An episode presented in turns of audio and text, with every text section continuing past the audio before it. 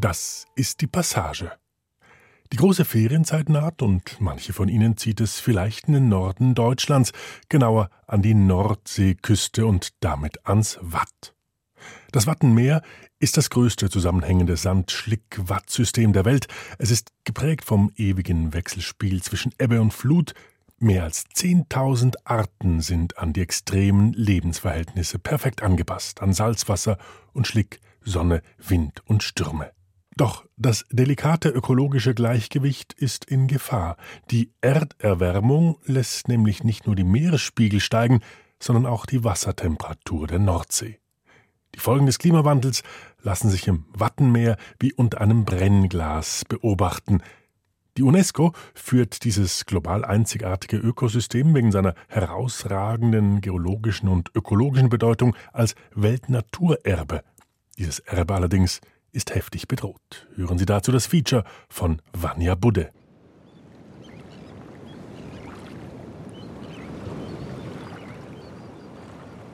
Spazieren gehen auf dem Meeresboden. Dort herumstapfen, wo bei Flut die Fische schwimmen. Durch Priele warten, in denen das Nordseewasser zweimal am Tag abfließt und zurückkehrt. Ins Wattenmeer. In Ostfriesland an der deutschen Nordseeküste ist das möglich. Treffpunkt für die Wattwanderung ist das Küstenörtchen Harlesiel. Wattwanderführer Joke Puliat betreibt beim Restaurant Wattkieker direkt am Hafen einen Outdoor-Laden. Davor trifft sich die Gruppe, etwa ein Dutzend Teilnehmer. Wattwandern, das geht natürlich nur bei Ebbe. An diesem windigen Vormittag hat sich die Nordsee weit zurückgezogen. Die Inseln Wangerooge und Spiekeroog am Horizont sind zu Fuß erreichbar. Joke Puliat ist Kooperationspartner des Nationalparks und des Worldwide Fund for Nature, WWF. Er geht mit maximal 16 Teilnehmern ins Watt, statt mit bis zu 50. Natur- und Umweltschutz stehen bei seinen Touren im Zentrum. Auch die Auswirkungen des Menschen auf das empfindliche Ökosystem. Wir werden diese einmalige Naturlandschaft mit allen ihren Facetten erleben, verspricht uns Joke. Ein sehniger Typ mit schulterlangen Haaren, einem gestutzten grauen Vollbart und einem Bündel Federn am bunten Hut. Ich wünsche euch viel Spaß auf der Tour. In dieser etwas kleineren Gruppe, mit denen wir laufen, soll es ja auch dazu anregen, in eine Diskussion miteinander zu kommen vielleicht. Wie sieht man das mit dem Naturschutz? Naja, da gibt es ja doch verschiedene Themenfelder und damit auch gleichzeitig Konfliktfelder. Auch Tourismus ist durchaus ein großes Konfliktfeld hier im Nationalpark. Ja, was zu viel ist, ist zu viel. Eine Natur wie hier dem Wattenmeer gibt es aber einen Leitsatz, Natur Natur sein lassen. Wir sollen aber auch diese Natur kennenlernen. Denn der zweite Satz heißt nur, was der Mensch kennt, kann er auch schützen. Ansonsten viel Spaß in den nächsten drei Stunden. Ja, gehen wir erstmal zum Strand runter und dann starten wir. Auf dem kurzen Weg an den Strand kommen wir an diversen Verbotsschildern vorbei. Hunde an die Leine, keinen Müll im Nationalpark zurücklassen, keine Pflanzen zertrampeln oder mitnehmen, Kitesurfen verboten. Das Wattenmeer ist nicht nur UNESCO-Weltnaturerbe, sondern hier in Deutschland auch ein Nationalpark und steht darum unter Naturschutz. Nur auf 0,3 Prozent der riesigen Nationalparkfläche in den sogenannten Erholungszonen ist Tourismus möglich. Gäste sitzen im Strandkorb, andere lassen Drachen steigen, Kinder toben auf Hüpfburgen. Hier ist erlaubt, was in den anderen streng geschützten Gebieten verboten ist. Aber für die Natur können die vielen Urlauber auch am Rand des Wattenmeeres ein Problem darstellen, sagt Joke Puliat. Auch auf dem Strand hier waren in diesem Jahr wieder einige Nestern an Austernfischer, reine Strandbrüter, sehr gut getarnt. Himmelfahrt, vier Nester auf dem Strand, nach dem Wochenende waren alle Nester weg. Die Gruppe läuft über die Salzwiese am Rand des Meeres. Dann steigen wir zögernd mit aufgekrempelten oder kurzen Hosen in den 30 cm tiefen, weichen, glitschigen, muffig riechenden Schlick. Eine schwarzbraune Schlammlandschaft erstreckt sich flach wie ein Brett bis zum Horizont. Barfußlaufen geht nicht, wegen der scharfkantigen Muscheln. Vor allem die Schalen der pazifischen Auster können einem die Füße aufschneiden. Und die breitet sich in der Nordsee immer mehr aus, wegen der steigenden Wassertemperatur. Darum haben wir alle Wattschuhe an, Gummisocken. Nicht reinfallen. lieber nach vorne ein bisschen reinrutscht, dass die Hacke frei bleibt. Ich mache das mal ein wenig vor. So ein bisschen wie der Langläufer im Prinzip unterwegs ist. Ja? Ich rutsche immer so ein bisschen vorne rein. Die Hacke bleibt raus. Ich kann ganz leicht laufen. Ist überhaupt kein Problem. Geht auch schneller. Ich kann hier laufen. Ich kann hier sogar skaten. Ja? Das geht alles. Ja? Gut, wir versuchen mal die ersten Laufversuche im Bad. Kommt mal mit. Doch keine fünf Minuten später passiert es. Eine Teilnehmerin rutscht im Schlick aus und fällt der Länge nach ins Watt. Ja, das passiert. Das kann mir auch passieren. Ist keiner vorgefeit, kann man, muss man mit rechnen. Das ist Schlickwatt, das hält uns einfach fest. Keine Angst vorm Dreckig machen. Ja? Nee, davon habe ich keine Angst. Ja? In zehn Minuten habt ihr das sowieso vergessen. Nur mühsam kommen wir voran. Die Gruppe Urlauber schwitzt und schnauft. So eine Wanderung im Watt ist anstrengender als gedacht. Mehr schlecht als recht Jokes eleganten Skaterstil imitierend, glitscht die Gruppe über den Meeresboden zur nächsten Muschelbank. Möwen schreien aufgeregt, rundherum sprudelt und gluckert es geheimnisvoll im Watt. Dieses Geräusch wird erzeugt von einem kleinen Krebs. Und der müsste eigentlich um eure Füße herum schon überall wimmeln. Ja? So ein kleines weißes Tierchen mit zwei langen Greifern vorne drauf. Unser Guide zeigt die Wohnröhren dieser Krebse und gräbt mit einem kleinen Spaten Wattwürmer aus. Joke Puliat hat jahrelang auf der Nordseeinsel Langeoog gelebt. Er liebt diese Landschaft aus Wasser, Watt und Wind.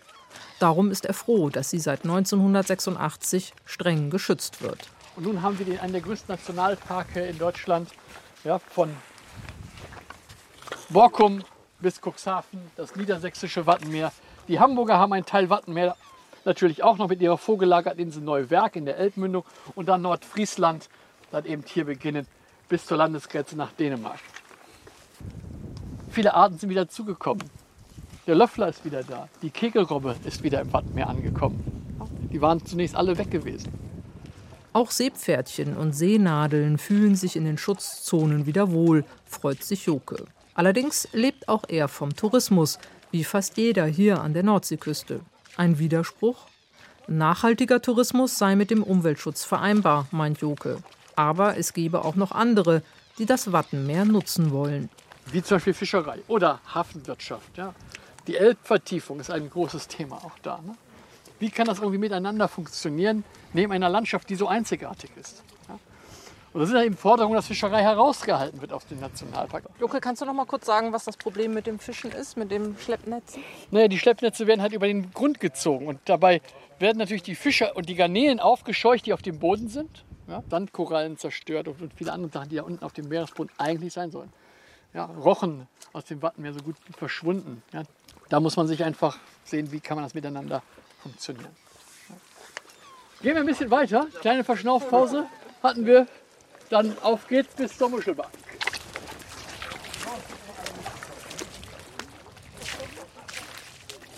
Als die Gruppe plätschernd und rutschend, kichernd und keuchend an der Muschelbank ankommt, sind alle froh, wieder einigermaßen festen Boden unter den Füßen zu haben, wenn auch einen Boden aus leeren Muschelschalen. Millionen und Abermillionen Muscheln wachsen hier, ein riesiges Buffet für die Zugvögel, die jedes Jahr im Wattenmeer Station machen. Die Nahrung wird natürlich verdaut und die Scherben einfach nachher wieder ausgewirkt. Ein Speiballen, sagt man dazu, wie bei den Greifvögeln das Gewölle. Die Muscheln filtern aber auch das Wasser der Nordsee, wie ein lebendiges Klärwerk. So eine Miesmuschel durchaus drei Liter Wasser pro Stunde die durchgefiltert wird. Und man sagt, dass alle Muscheln gemeinsam einmal pro Woche das gesamte Wattenmeer durchgefiltert haben. Soweit hierzu. Jetzt zeige ich euch noch den Lebensraum Priel, was da so alles los ist. Kommt mal mit. Kann ich noch was fragen? Ja, natürlich. Joke, was ist denn die größte Bedrohung des Wattenmeers? Äh, der Tourismus, der Klimawandel, Ölunfälle von havarierten Tankern? Ja, natürlich, das Wattenmeer hat viele Gefahren. Wir haben eine der größten Schifffahrtslinien, die hier an der Nordseeküste in Richtung Hamburg unterwegs sind. Da liegen immer noch Container auf dem Grund, von denen man nicht weiß, was drin liegt. Kampfmittel, die hier im Zweiten Weltkrieg verklappt worden sind oder danach. Ich weiß, letztendlich ist der Mensch, der das alles hier bedroht. Klar, letztendlich, in der Form auch immer. Durch die Veränderung des Klimas.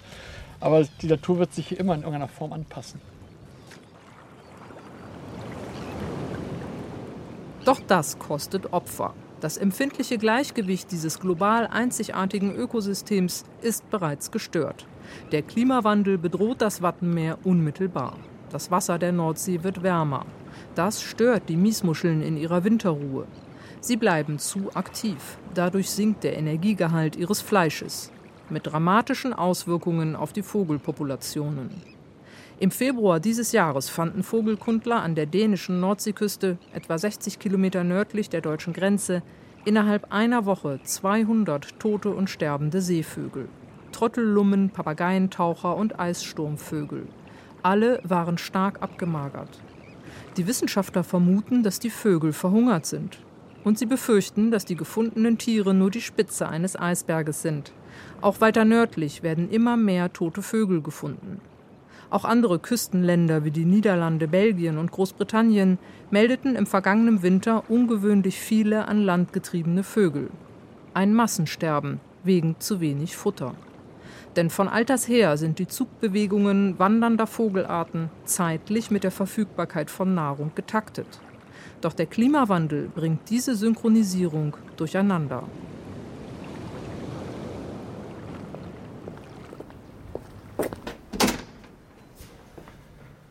Am Stadtrand von Wilhelmshaven, direkt am Ems-Jade-Kanal, steht ein mehrstöckiges modernes Verwaltungsgebäude. Hier hat die Nationalparkverwaltung Niedersächsisches Wattenmeer ihren Sitz. Im Treppenhaus hängt eine Satellitenaufnahme vom Weltnaturerbe Wattenmeer. Dessen gigantische Ausmaße werden darauf augenscheinlich. Es umfasst die gesamte deutsche, niederländische und dänische Nordseeküste, einen 500 Kilometer langen Streifen.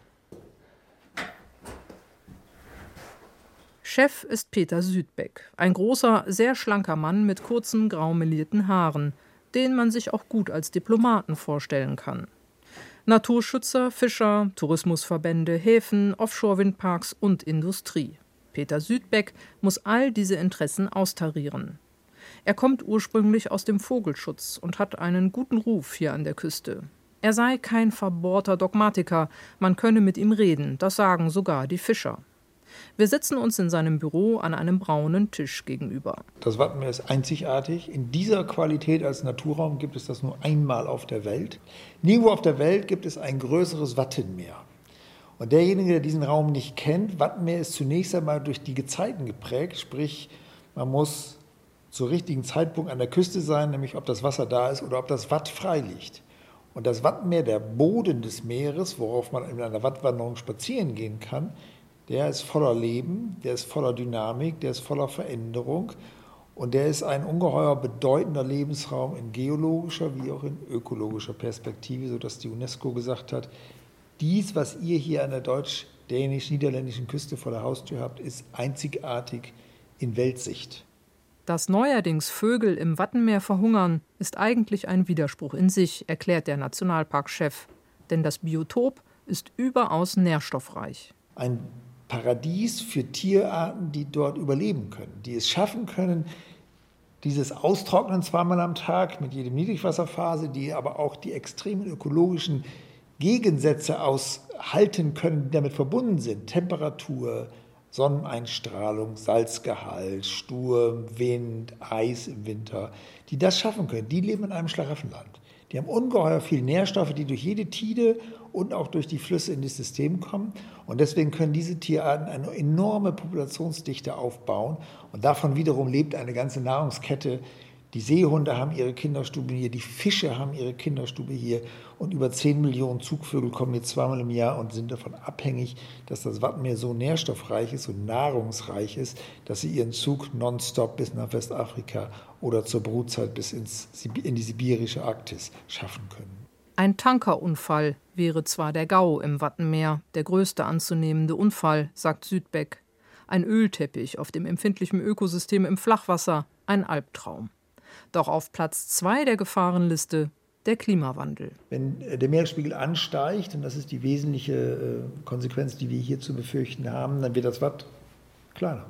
Das ist ganz simpel, weil der Deich nicht ohne weiteres, ich sag mal, um zig Kilometer verschoben werden kann.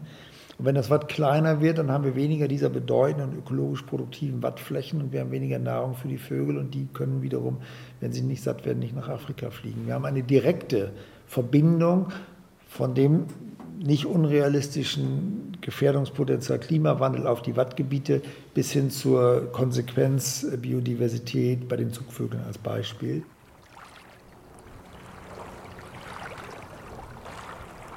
Im winzigen Örtchen Nesmasil hat Dirk Sander seine Boote im Hafen liegen. Zwei kleine Motorboote. Mit seinem 15 Meter Kutter Uranus ist mittlerweile Sanders Sohn unterwegs, auf der Jagd nach Krabben.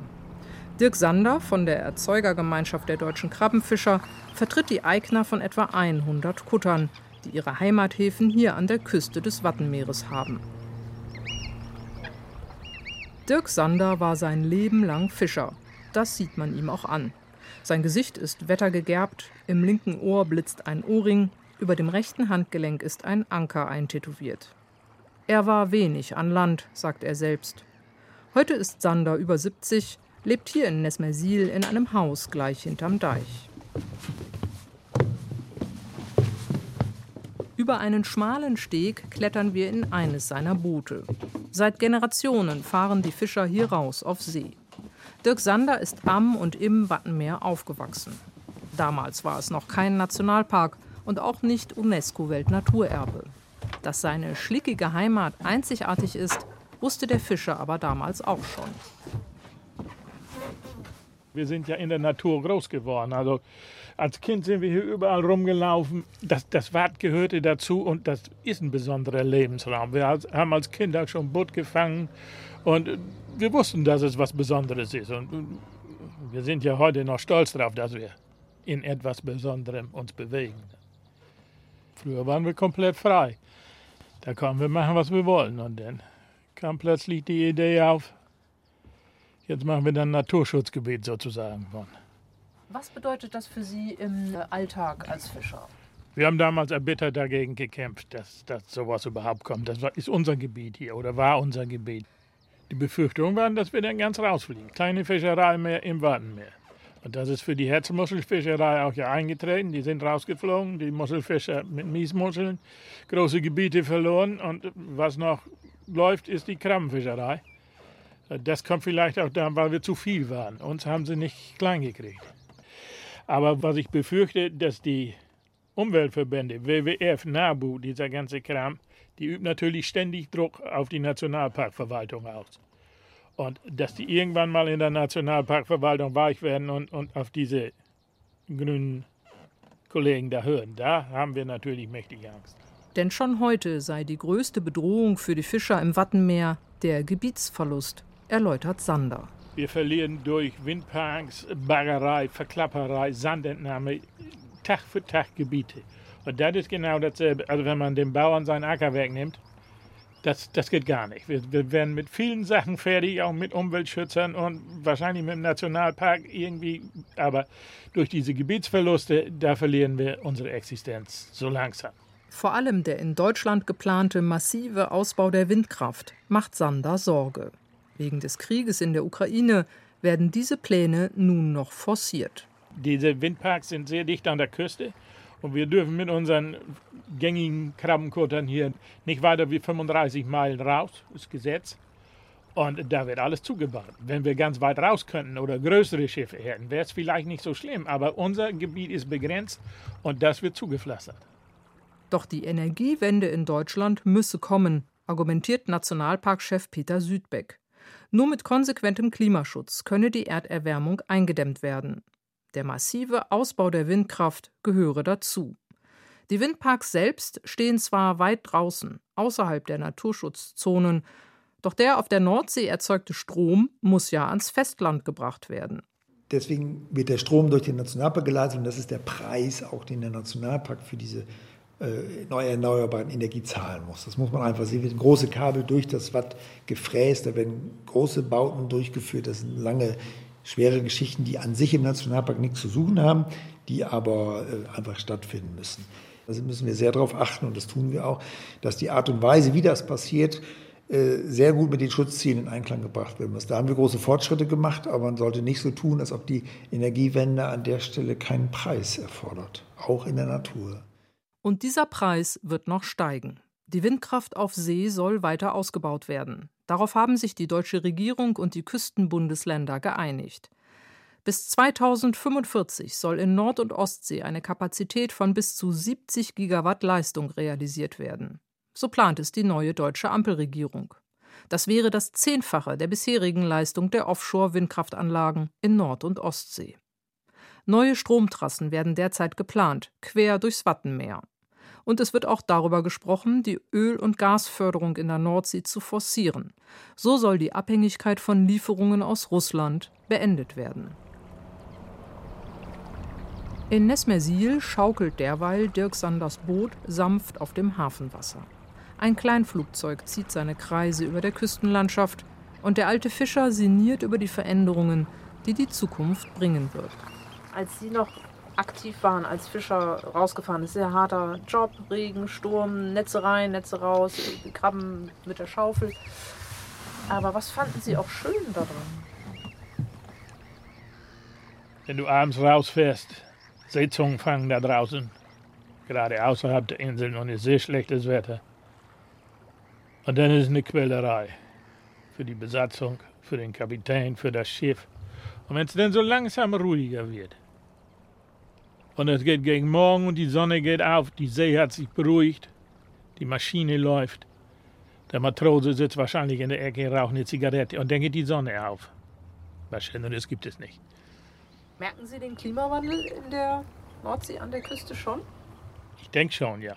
Inwiefern? Es, es hat sich verändert. Kabeljau und sowas, Fische, die lieber kälteres Wasser lieben, sind weggezogen.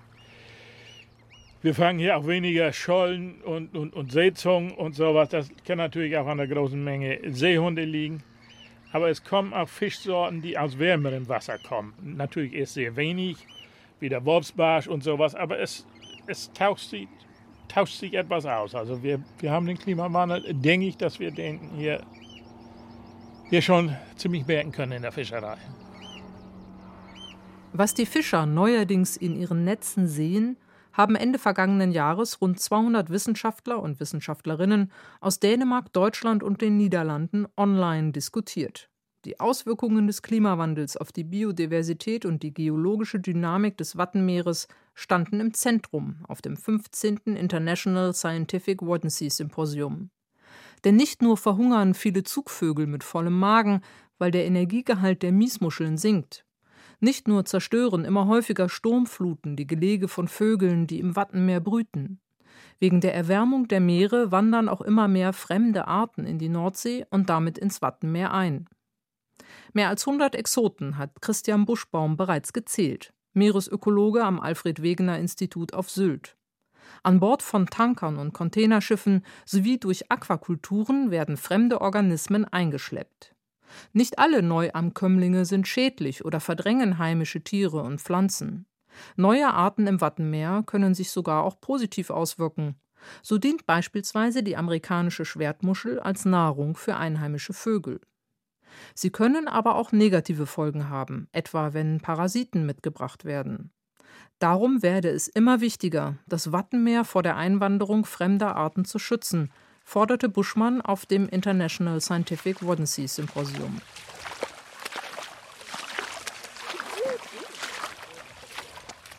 Wattwanderführer Joko Puliat macht vor allem ein Neuankömmling zu schaffen die schon erwähnte pazifische Auster mit ihren scharfen Schalen.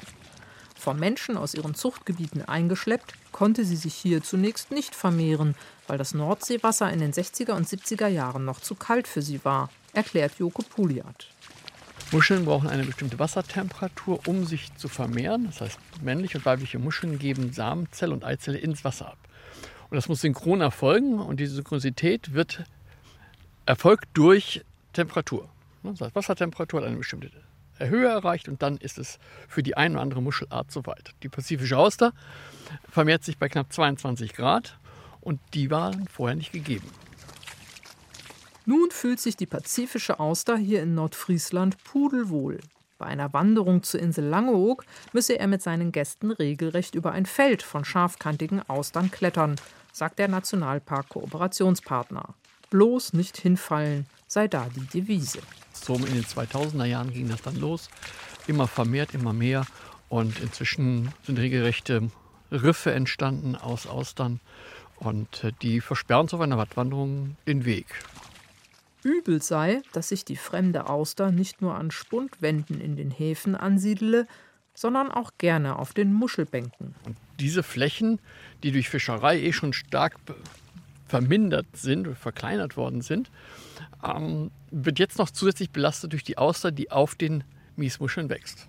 Damit ist das Nahrungsangebot kleiner und die Auster kann halt von Vögeln nicht geknackt und nicht geöffnet werden, weil sie einfach viel zu groß wird. Das heißt, die Vögel sind ein guter Indikator, den wir hier vor ja, weisen können, aufgrund guter Erhebungen, dass wir hier in dramatischen Veränderungen äh, im Klimawandel mittendrin stecken. Joke Puliat glaubt nicht, dass den Menschen hinter dem Deich wirklich bewusst ist, was da draußen auf den Wattflächen derzeit passiert. Die Warnungen des Weltklimarates sind klar. Um eine Erderwärmung deutlich über 1,5 Grad noch zu verhindern, müsse die Menschheit ihr Verhalten ändern. Und zwar schnell. Pouliard will dazu beitragen. Wir machen es so, dass wir auf unseren Touren nicht nur davon erzählen, wer dort läuft, der Krebs und äh, die Garnelen und die Muscheln, der Wattwurm, sondern wir machen gerne aufmerksam auf unseren Touren auf eben diese Folgen, die durch eine Klimaveränderung äh, stattfinden können.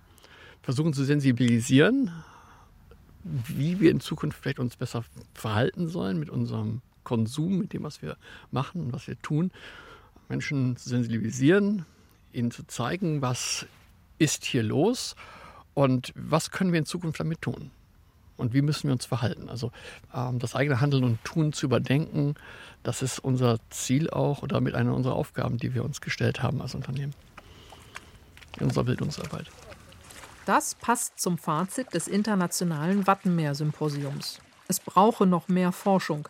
Daten und Informationen müssten noch intensiver ausgetauscht werden zwischen den drei Anrainerstaaten Deutschland, Niederlande und Dänemark. Noch weiß man nicht genau, wie widerstandsfähig das Wattenmeer reagieren wird auf Temperaturanstieg, Wetterphänomene und steigende Meeresspiegel. Und wie es dabei unterstützt werden könnte, sich dagegen zu wehren.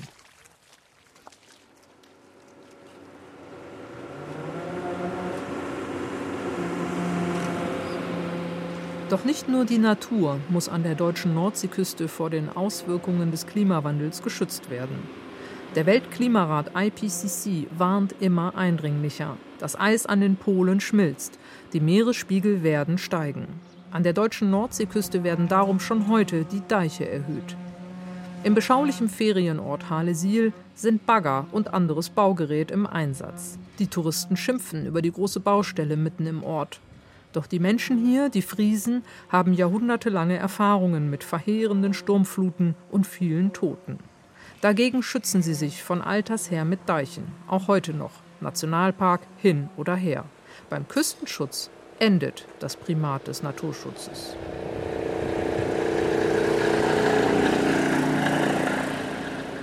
Die Küstenkinder wachsen mit dem Wissen auf, dass die Nordsee gefährlich ist. Nordsee ist Mordsee, warnen Eltern und Großeltern. Mal eben unbeschwert im Meer baden, das war immer etwas, was Urlauber machen.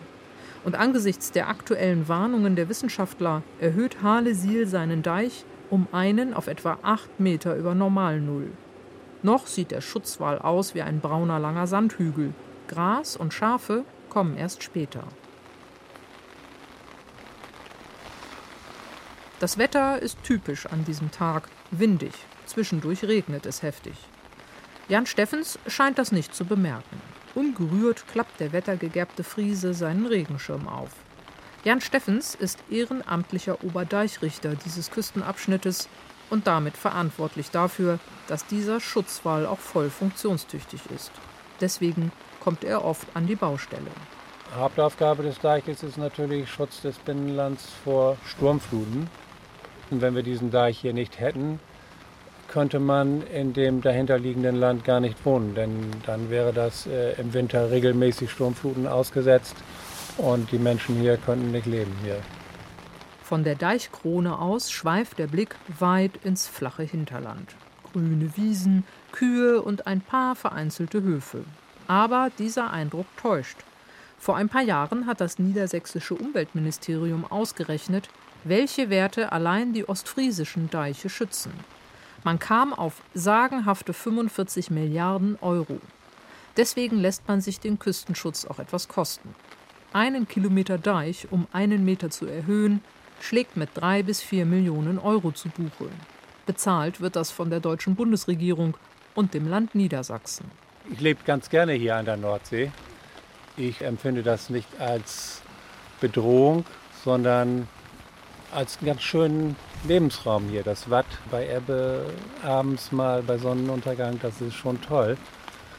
Und natürlich äh, weiß ich, dass wir Sturmfluten haben. Als Kind habe ich die Sturmflut von 1962 miterlebt. Damals habe ich schon auch ein murmiges Gefühl gehabt, weil ich gemerkt habe, dass so die Erwachsenen doch auch besorgt waren. Aber ich fühle mich durch die Deiche doch auch sehr sicher hier und wir haben natürlich Sturmfluten, aber ich denke, dass die Deiche so im Moment ganz sicher sind, dass wir da uns keine Sorgen machen müssen. Wenn der Meeresspiegel bis zu einem Meter steigt, sei das kein Problem. Das bekomme man mit höheren Deichen in den Griff, sagt Jan Steffens. Die Frage ist also, was passiert, wenn er höher steigt? Dann wird es natürlich ganz schwierig. Das ist im Grunde genommen so ohne weiteres nicht machbar. Da weiß ich auch nicht, wie man das kompensieren könnte. Aber das sind Extremszenarien, die sich sicherlich auch erst in 200, 300 Jahren einstellen. Aber dann, wenn das so kommen sollte, was ich persönlich nicht glaube, weil ich denke, man wird, die Menschheit wird schon Wege finden, den Klimawandel äh, zu vermeiden, abzusprechen oder ganz zu vermeiden. Äh, aber wenn das nicht so ist, wenn wir tatsächlich so einen hohen Meeresspiegelanstieg bekommen, dann denke ich, wird man sich Gedanken machen müssen, sich hier zurückzuziehen. Hier in Harlesiel hatte der Niedersächsische Landesbetrieb für Wasserwirtschaft, Küsten- und Naturschutz, kurz NLWKN, eine sogenannte Fehlhöhe errechnet. Der Deich war mit Blick auf die Berechnungen für die Wasserstände der Zukunft zu niedrig, darum wird er erhöht. Wie hoch die Schutzwelle sein müssen, wird von der Forschungsstelle Küste ermittelt, einer wissenschaftlichen Einrichtung auf der Insel Norderney. Diese liegt direkt vor der Küste Ostfrieslands. Die Forschungsstelle Küste misst schon seit den 1930er Jahren regelmäßig den Pegelstand der Nordsee. Die Beobachtung lautet, der Pegel steigt zwischen 25 und 35 Zentimeter in 100 Jahren. Aber wird sich dieser Anstieg mit dem Klimawandel beschleunigen? Der promovierte Bauingenieur Andreas Wurz ist Leiter der Inselforschungsstelle. Der Klimawandel wird sich mit Blick auf den Küstenschutz auswirken auf die Anstiegsrate des Meeresspiegels. Die beobachten wir und äh, können sagen, im Moment gibt es noch keine Beschleunigung. Wir gehen aber davon aus, dass eine schon stattfindet, die nur noch nicht gemessen wird, weil sie im Moment noch relativ gering ist. Das ist also bisher noch nicht zu messen. Das heißt aber überhaupt nicht, dass äh, man sich da auf der sicheren Seite wähnen sollte, sondern man muss einfach erkennen, dass das eine über Dekaden letzten Endes einsetzende Entwicklung ist. Und bis die sich auch statistisch äh, vernünftig darstellt, vergeht im Zweifel ein ganzer Haufen Zeit. Die Experten des Weltklimarates gehen in ihrem jüngsten Bericht von einem Anstieg des Meeresspiegels zwischen 30 Zentimetern und einem Meter bis zum Ende des Jahrhunderts aus. Ein Anstieg darüber hinaus ist laut Weltklimarat aber auch möglich, abhängig vom Umfang der Eisschmelze. Abwarten will das hier niemand. Um die 60 Millionen Euro investiert das Land Niedersachsen schon jetzt jährlich in den Küstenschutz. Der Löwenanteil geht an die Deichverbände. Eine Erhöhung dieser Summe ist geplant. Denn auch die Stürme werden aller Voraussicht nach häufiger und heftiger werden und mit ihnen die Sturmfluten, die gegen die Deiche anbranden werden.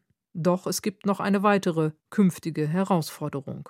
Der dritte Punkt, der für den Küstenschutz noch eine Relevanz besitzt, ist, dass man natürlich auch verfolgt, ob sich die Niederschlagsintensität verändert. Denn mit dem Küstenschutz durch eine Deichlinie einher geht natürlich auch, dass die Entwässerung des Binnenlandes umgesetzt werden muss äh, durch Siele und Schöpfwerke. Die Gefahr durch zu viel Wasser droht an der Küste also nicht nur von vorn, sondern auch von oben. Starkregen fällt in Deutschland immer häufiger. Die Hochwasserkatastrophe in Westdeutschland mit etwa 190 Toten im Juli 2021 war ein Vorgeschmack. Hintergrund ist unter anderem, dass Wetterlagen sich langsamer von West nach Ost über Europa bewegen, weil der Jetstream aufgrund des Klimawandels an Kraft verliert. Regenwetter kann darum lange in derselben Region bleiben, was zu den katastrophalen Überschwemmungen in Rheinland-Pfalz und Nordrhein-Westfalen geführt hat. Diese Starkregen als Folgen der Erderwärmung werden zunehmend auch das norddeutsche Tiefland heimsuchen. Davor warnt auch Peter Hoffmann. Der Meteorologe und Klimaexperte ist beim Potsdamer Institut für Klimafolgenforschung Experte für die Nordsee. Der Nordseeraum hat sich wie auch andere Regionen in Deutschland und Europa in den letzten Jahrzehnten stärker erwärmt im Vergleich zum globalen Durchschnitt. Auch die Wassertemperatur der Nordsee hat sich erhöht und fördert damit die Verdunstung und auch den Anstieg der Feuchtigkeit in der Atmosphäre. Einerseits verlängert sich zwar auch potenziell die Badesaison an den Küsten, aber andererseits nehmen halt auch die Tage mit, mit Extremwetter durch Hitze, Starkregen und Sturm zu. Und bei Dauer und Starkregen kann das tief liegende flache Land schnell volllaufen. Und so wichtig die Deiche zum Schutz vor der Nordsee sind, sie hindern das Regenwasser auch daran, ins Meer abzulaufen. Darum hat man durch Friesland zahllose Entwässerungsgräben gezogen. Große Pumpanlagen entlang der Küste sollen sicherstellen, dass das Wasser aus dem Binnenland auch mechanisch hinaus ins Meer gepumpt werden kann. Das Regenwasser fließt dann durch große Tore in den Deichen in die Nordsee ab, sogenannte Siele. Eine Wortendung, die man in den Namen vieler Küstenörtchen wiederfindet. Hier in Neuharlinger Siel zum Beispiel. Im malerischen kleinen Hafen liegen Krabbenkutter, Urlauber schlendern und beißen in Krabbenbrötchen. Völlig unbeachtet bleibt da meist ein kantiger Zweckbau am Kopfende des Hafens, das Siel und Schöpfwerk. Schöpfwerksmeister Jens Higgen und Obersielrichter Jan Janssen warten schon. Sielen heißt, dass das Wasser vom Binnenland in die Nordsee geleitet wird. Und das gibt es hier zwei Methoden. Das eine ist das normale Sielen. Das ist im Normalfall so, wenn das Außenwasser fällt unter den Pegel des Binnenwassers, dann gehen die Tore auf und das Wasser läuft ganz normal durch eigene Kraft nach draußen hin. Wenn die Flut kommt, das Außenwasser steigt, werden die Sieltore wieder geschlossen, dass kein Meerwasser ins Landesinnere läuft. Das ist das Sielen. Die Deiche kennt jeder, doch das ebenso wichtige Sielen ist kaum bekannt. Dabei wäre ein Leben hier an der Küste ohne Sielwerke und Pumpen gar nicht möglich. Das Land wäre ein riesiger Sumpf. Große Teile würden unter Wasser stehen hier. Mindestens die Hälfte Ostfrieslands würde eigentlich sehr lange Zeit unter Wasser stehen oder zumindest so nass sein, dass eine Besiedlung völlig unmöglich wäre.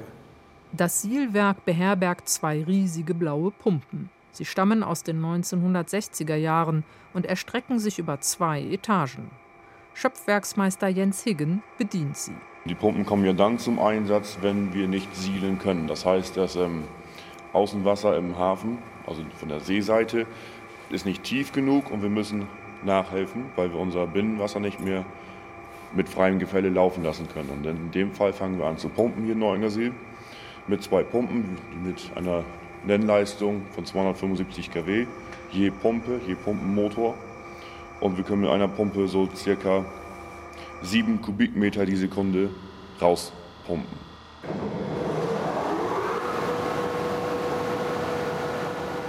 Doch das seit Jahrzehnten bewährte System steht nun auf der Kippe.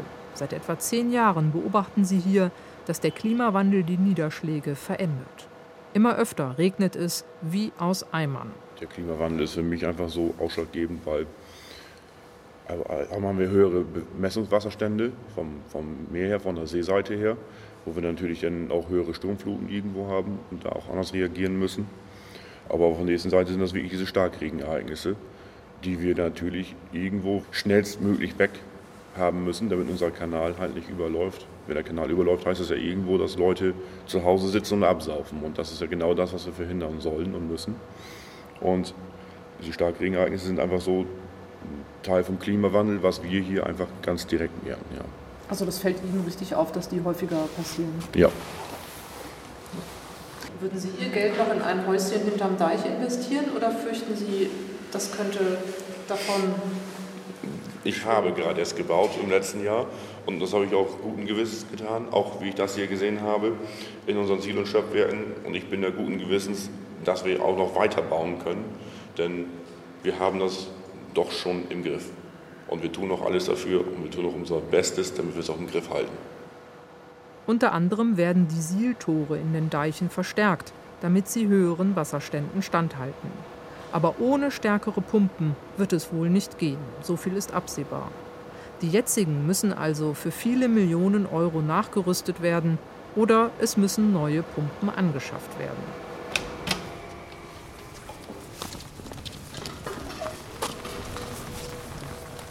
Ja, wir sehen jetzt den Neulinger Sieler Hafen. Da ist sehr idyllisch, liegen die ganzen Fischkutter drin. Und wenn wir jetzt mal hier über die Kaimauer gucken am Hafen, direkt hinter den Sieltoren, hier hinter den Hafentoren sehen wir, wie das Wasser von der Pumpe ankommt. Sie sehen, dass da eine Strömung reinkommt da unten. Liegt hier direkt davor ganz schön ein Kutter. Da kann man das sehr schön dran sehen, wie der an dem vorbeitreibt. Und hier, so ist das hier, wenn wir jetzt mit Pumpen das Wasser rausdrücken. Und noch etwas kann man an den dunklen Rändern der inneren Hafenwand erkennen. Wo das Wasser bei Hochwasser steht und wie niedrig bei Niedrigwasser. Das sind mehrere Meter Unterschied. Tidenhub nennt man das. Wenn sich aber der Tidenhub auch verändert, sodass das Niedrigwasser nicht mehr so tief abfällt, und dann müssten wir dauerhaft pumpen. Und das wäre das wär ein wirkliches Problem für uns. Da stellt sich die Frage, herrscht in Ostfriesland vielleicht irgendwann Land unter? Kann ein Obersielrichter aus Neuharlinger Siel sich das überhaupt vorstellen? Das ist eine sehr schwierige Frage. Also wir hier leben wir an der Küste und sind Küstenbewohner und Ostfriesen. Und die Ostfriesen kämpfen, soweit ich weiß, schon alle Generationen immer, damit sie ihr Land hier bewohnbar halten. Ich bin ja Obersielrichter, der kommt hier aus dem Mittelalter heraus. Da haben die sich das Recht erkämpft, die freien Friesen, dass sie die selbst gewählt haben, weil das ein wichtiger Posten für sie war. Also so lange geht das schon. Wir wissen natürlich aus Dokumentationen, dass selbst hier bis zum Alpenland mal ein Riesenmeer gewesen ist. Dann, dann haben wir natürlich verloren. So weit soll es nicht kommen.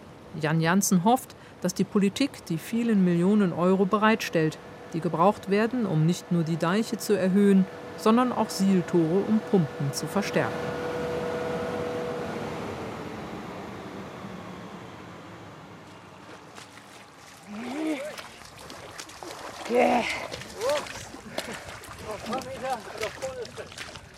Draußen im Watt ist die Wandergruppe nach mehr als drei Stunden untenrum schlickverschmiert auf dem Rückweg zum Festland.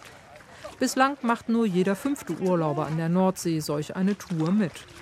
Nachdenklich stapft die Gruppe weiter Richtung Priel. Heute hier mit dabei ein Pärchen aus Düsseldorf. Und interessant? Ja. Warum geht denn ihr mit eigentlich? Ja, einfach mal so, aus Interesse, ne? mal zu wissen, so wie, wie das Bad entsteht, Wasser, alles so ist. Ne? Ich meine, man sieht ja nur von, vom Strand aus quasi äh, jetzt Sand, das Wasser und ein bisschen Schlamm, aber so weiter tiefer, da sieht man schon ein bisschen mehr. Ne? Und auch was, hier, was von auch alles hier abhängt, ne? von den Vögeln und äh, wie die weiterreisen, dass das die Nahrungsquelle ist. Das sind Sachen so, die, die weiß man sonst nicht. Ne? Da versteht man auch besser, dass es hier so viele Verbotsschilder und Regeln gibt. Ja, ja, ne? klar. Man, man fragt sich mal, wieso. Äh, da ist ja nichts oder was, aber letztendlich ist es ja die Hauptnahrungsquelle. Und da hängt auch vieles mit zusammen, wie der Herr auch erklärt hat, ne? der Joke. Eine junge Frau mit dunklen Locken ist begeistert von dieser einmaligen Landschaft aus Wasser und Schlick. Wir kommen aus dem Saarland und haben schon öfter äh, hier vom Wattenmeer und so Berichte gesehen und haben gedacht, es ist interessant, das selbst so zu erleben. Und haben Sie Verständnis für die äh, Naturschutzmaßnahmen, dass hier viel verboten und reglementiert ist? Ja, total. Also ich finde das auch gut. Und äh, man muss ja auch an die Generation nach uns denken, dass die das auch noch mal vorfinden können und auch noch mal Nutzen draus ziehen können. Ich glaube, wenn man sich ein bisschen mit der Region befasst, dann weiß man einfach, dass, dass die Natur hier vorgeht. Man fährt wegen der Natur hin und nicht wegen einem anderen. Da muss man halt woanders hin Kitesurfen gehen, wenn man das machen möchte. Und äh, es gibt jede Menge Hotels und Ferienwohnungen. Und was bringt es, wenn man jetzt hier immer mehr Geld verdient, aber das hier alles vor Ort zerstört? Wenn das zerstört ist, dann kommt der Tourismus auch nicht mehr. Millionen Besucher kommen alljährlich ans Wattenmeer. Tendenz steigend, weil wegen Corona viele Deutsche das eigene Land als Ferienziel neu entdeckt haben. Es gelte, die Interessen auszutarieren, meint Joke Puliat. Der Mensch ein Teil des Nationalparks auch ist mit all seinen Bedürfnissen.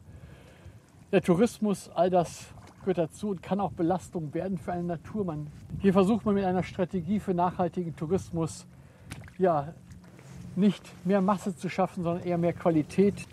Urlauber Sven Deutschendorf macht auch diese Wattwanderung mit. Er ist Mitglied im Bund für Umwelt und Naturschutz, BUND, und nicht überzeugt. Wenn man dann Kompromisslösungen findet, soll das so sein.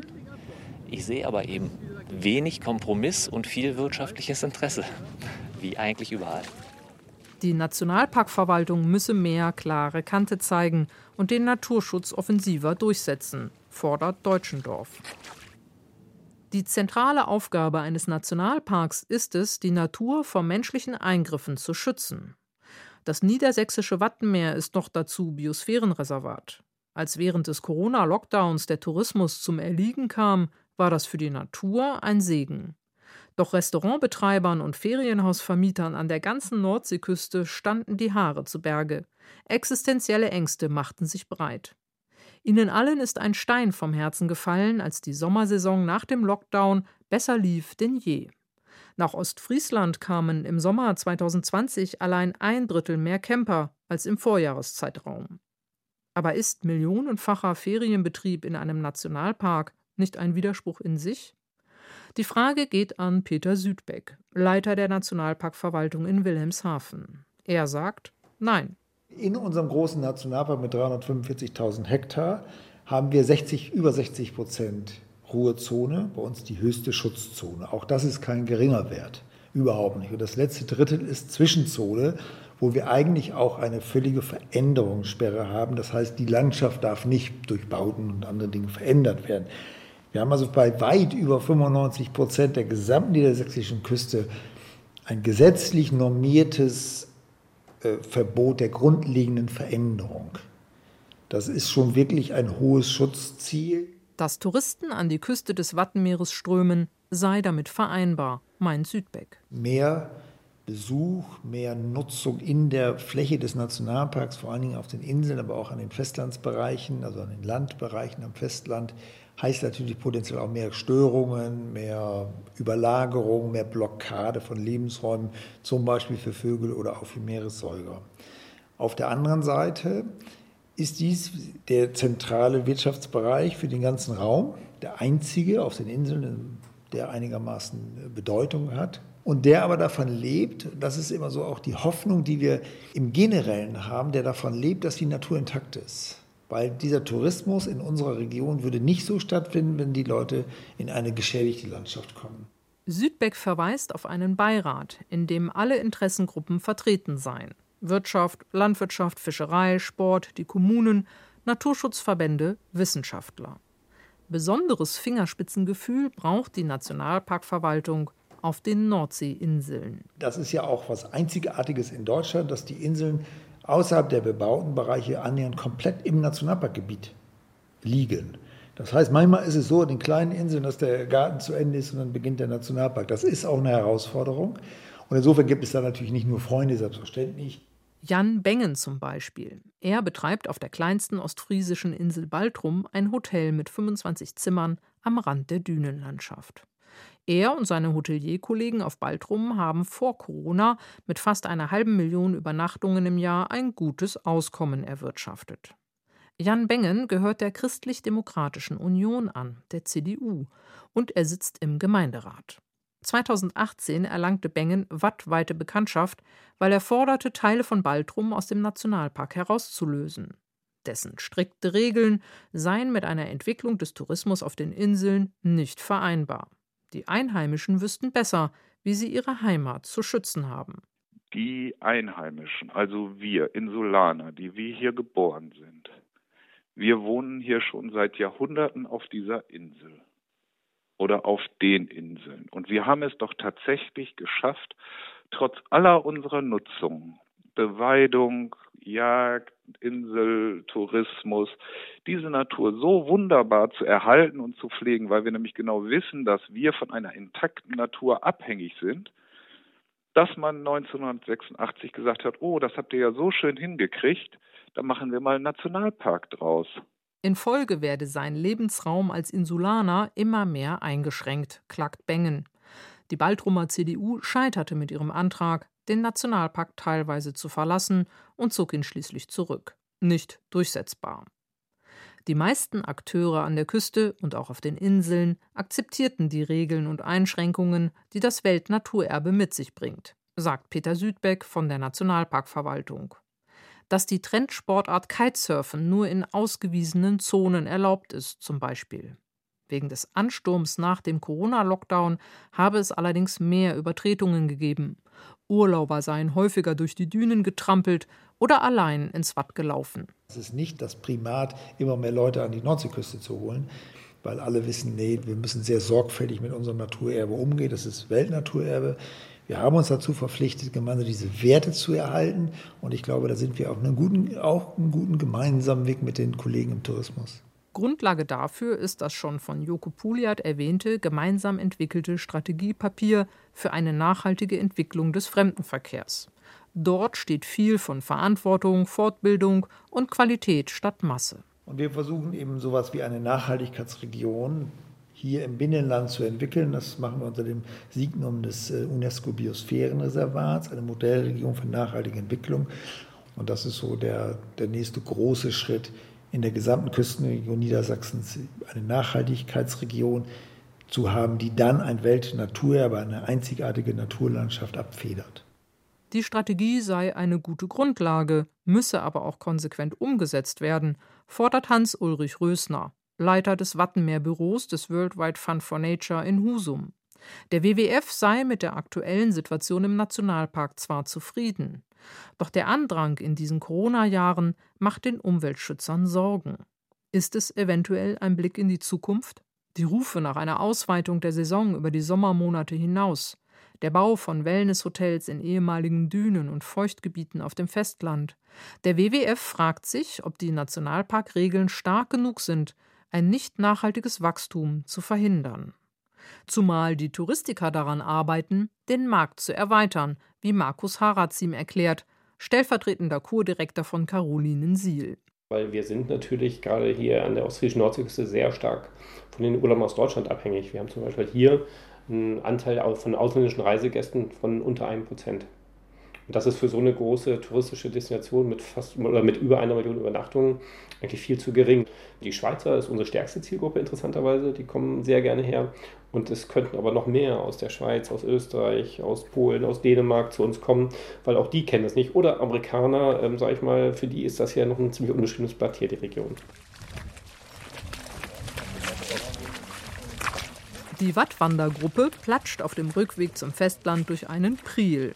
Rinnen im Meeresboden, durch die das Nordseewasser bei Ebbe abfließt und bei auflaufendem Wasser die Schlicklandschaft wieder flutet. Mit einem Kescher fängt Joko Puliat eine Handvoll Garnelen und zeigt sie herum. Also ein bisschen drumherum, dann steht ihr nicht so dicht beisammen. Wir haben ja was Platz, ich komme für euch allen rum. Ja. Noch ein paar hundert Meter, dann haben wir wieder festen Boden unter den schlammigen Füßen. Natur Natur sein lassen ist die Grundlage im Nationalpark und was der Mensch kennt, das kann er auch schützen. Ich hoffe, ich konnte einen Beitrag dazu leisten. Die Beziehungen im Watt untereinander, wer von wem hier abhängig ist, wie schnell dieses Gleichgewicht auseinandergebracht werden kann. Ja, man muss sich das bewusst sein, was man tut und wie man handelt. Danke für eure Aufmerksamkeit. Dankeschön.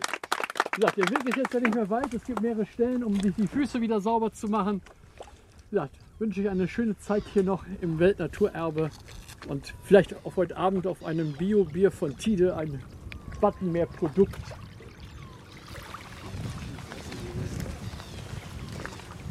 Während wir uns an den Strandduschen den schwarzbraunen Schlick von den Füßen waschen, kommt die Nordsee zurück. Durch die Priele läuft das Wattenmeer überraschend schnell wieder voll. Dort, wo wir eben noch gelaufen sind, plätschern schon wieder die Wellen. Die Flut ist da, überschwemmt die Wohnröhren der Krebse und die Muschelbänke. Bis zur nächsten Ebbe.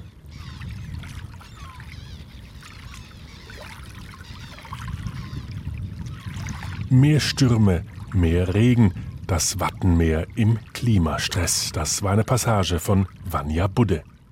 Technik Alexander Bennecke, Redaktion Berner Senn. Erfahren Sie mehr über unsere Sendungen auf unserer Homepage srf.ch.